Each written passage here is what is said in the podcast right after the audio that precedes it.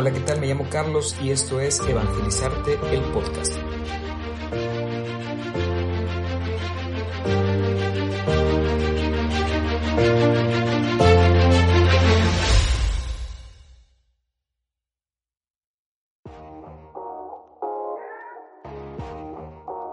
Casi todos los podcasts que he escuchado, eh, bueno, que tampoco son tantos, pero para que suene bien matón voy a decir que el 100% de los podcasts eh, inician con este podcast estuvo pensado desde hace mucho tiempo, es un proyecto que, había estado guardado y que por fin se, se, concretó.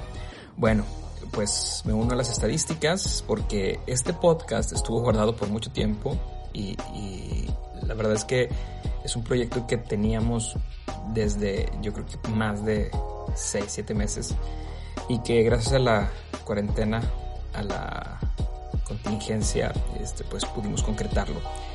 Así es que bienvenidos a Evangelizarte el podcast. Gracias, muchas gracias. Seguramente estás aquí porque o te puse mucho gorro para que lo escucharas o tal vez ya pasaron varios meses y llegaste a nosotros en este transcurso y decidiste llegar al primer episodio.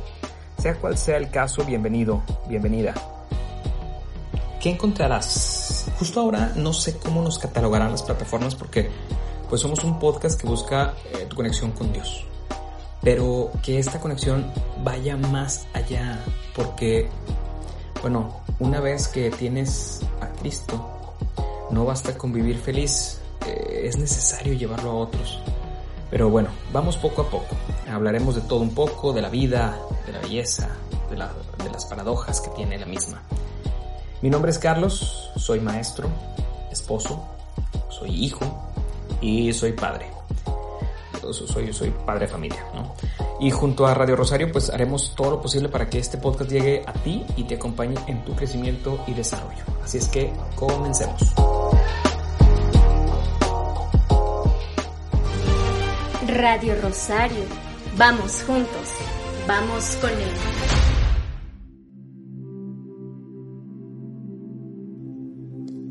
Estuve dándole vueltas al tema que, que sería el primer episodio y, y, la verdad fue complicado. Tengo claro los objetivos del programa, tengo claro los objetivos que, que, tenemos, al, que nos trazamos al, iniciar esto, pero no es una tarea sencilla porque lo primero que, que debía hacer era agancharlo, ¿no? Enganchar a todos los que están escuchando y, y pues la verdad me rendí. Me rendí por dos cosas. Una, no soy yo quien debe agancharlos, no es mi tarea, eh, Incluso podría yo hacer un instrumento, pero no soy quien realiza la acción. Y número dos, eh, no sé si Dios sigue siendo atractivo para el hombre. Llegué a hacerme esa pregunta o esa duda llegó a mí y me quedé con eso para iniciar el tema o el episodio de hoy. Un Dios sin atracción. Bueno, con esta segunda pregunta iniciamos. No me malinterpreten porque, porque no, no es tan atractiva la idea de la religiosidad hoy en día.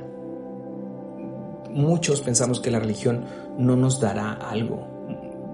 La verdad es que dentro de nuestro trabajo, nuestra escuela, las personas con las que eh, compartimos el día a día, eh, la verdad es que no es muy atractiva una, una vida religiosa.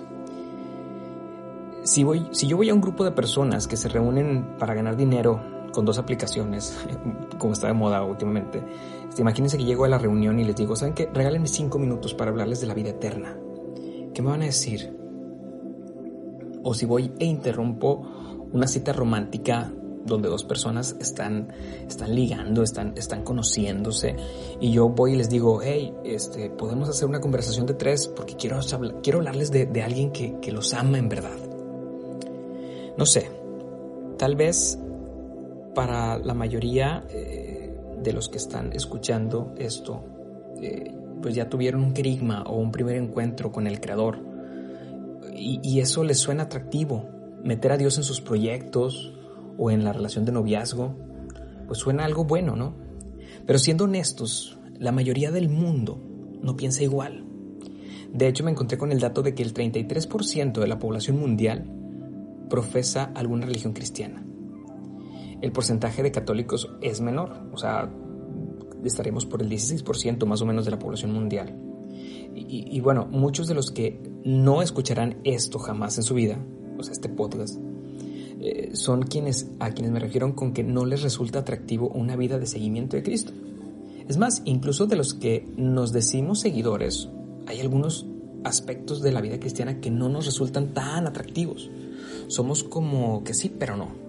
Como que, bueno, sí soy cristiano, sí soy católico, sí profeso una religión, pero no me resulta tan atractivo lo que hoy en día la, la iglesia dice o manda. O la típica de Dios sí, pero la religión no. Lo, hemos escuchado mil veces, ¿no? O sea, yo sí creo en Dios, pero no creo en la religión. Ok, bueno, eh, todo este tema es un poquito, eh, no sé, engañoso, pero atractivo. Es más, es más atractivo que Dios mismo, ¿no?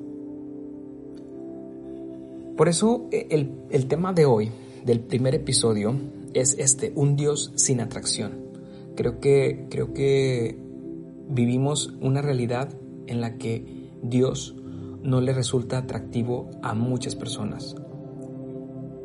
Y por eso les traigo las cinco razones por las que Jesús sí debería ser el más atractivo hoy más que nunca.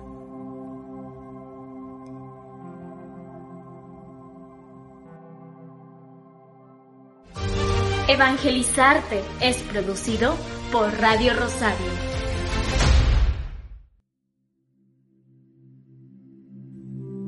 Número uno, beneficios de la oración.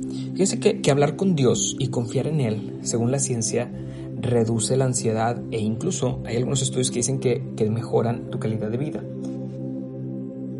Hay un estudio sobre la conveniencia o no de la actividad religiosa para mantener la salud o, la, o mejorar la salud que se realizó en la Universidad de Pittsburgh en Estados Unidos.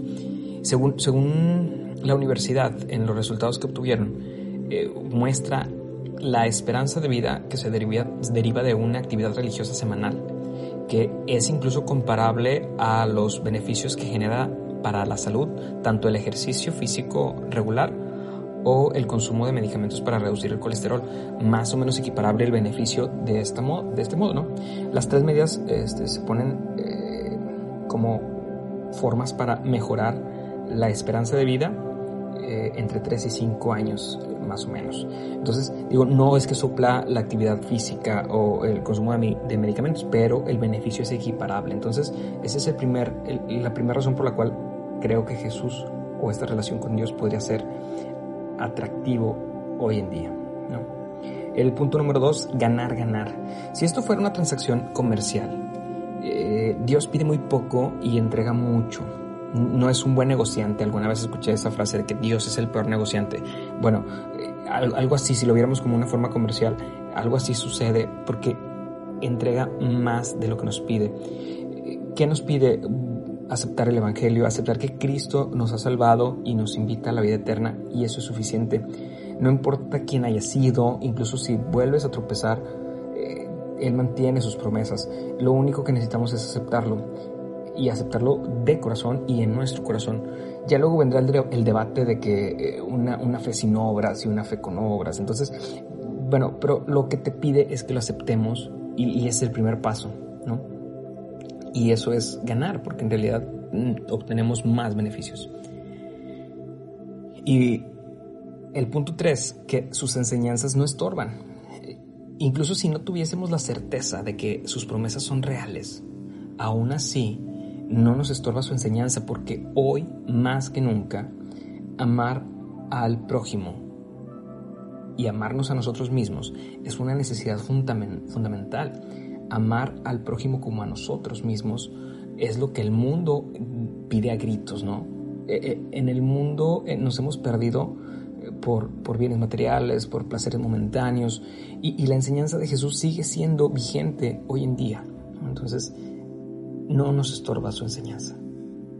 Punto 4. Elimina todos los vacíos. Muchas áreas de nuestra vida generan satisfacción momentánea, que en algún momento se desvanece porque, por lo mismo, porque es, porque es efímero, ¿no? El problema es que cuando se desvanece esta satisfacción va dejando un vacío que con el tiempo se vuelve más difícil de llenar.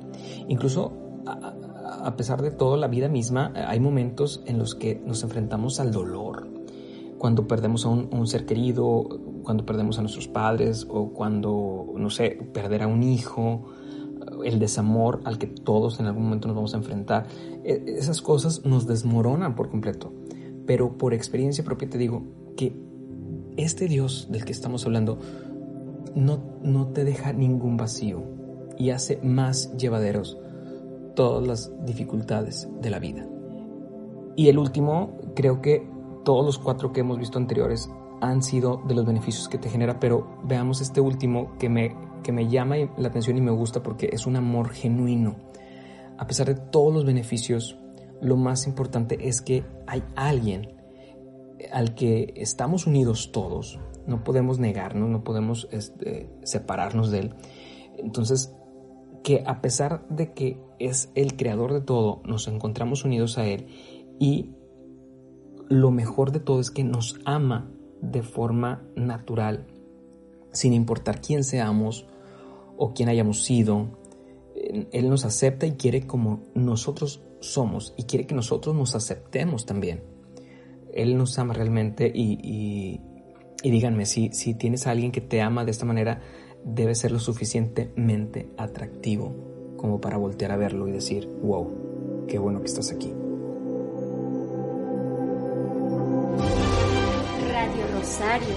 Vamos juntos, vamos con él. No podemos negar que a la mayoría de las personas les resulta poco atractivo aceptar a Jesús en su vida. Algunos porque creen que vendrían exigencias, porque sería aburrido, porque no quieren ese aburrimiento en su vida, no sé. Pero yo la verdad creo que porque no ha llegado su momento o porque no han experimentado esto por, por N o cualquier razón.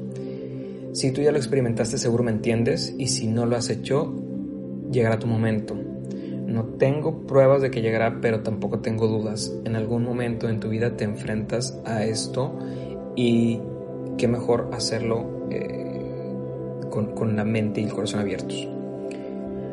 Bueno, pues trataremos de cerrar todos los episodios con una reflexión que puede o, puede o no estar relacionada con el, con el tema tratado. Hoy te dejamos la primera reflexión del episodio 1. Espero que la disfrutes. De Dios podemos decir tantas cosas que a veces suena hasta confuso. Un juez justo, un padre amoroso, un pastor con sus ovejas, un artista.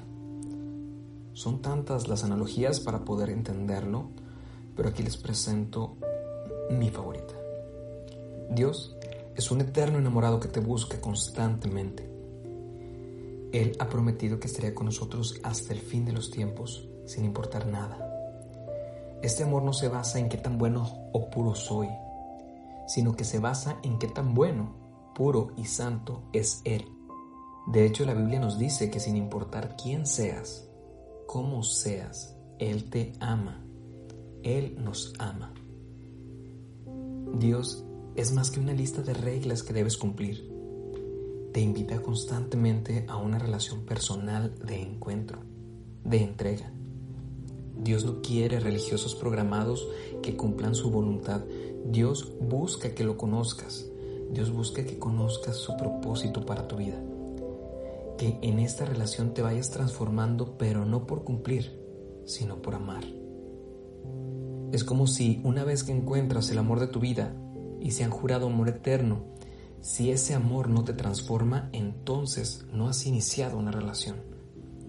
Dios es un eterno enamorado que no se cansa de buscarte. Deja de correr. Gracias por quedarte con nosotros durante estos minutos. Espero que tengas un gran día. Espero que, todo vaya bien en tus proyectos, en tu familia y en tu corazón. Gracias por la gentileza de tu atención y nos escuchamos la próxima semana en un episodio nuevo de Evangelizarte el podcast. Evangelizarte es producido por Radio Rosario.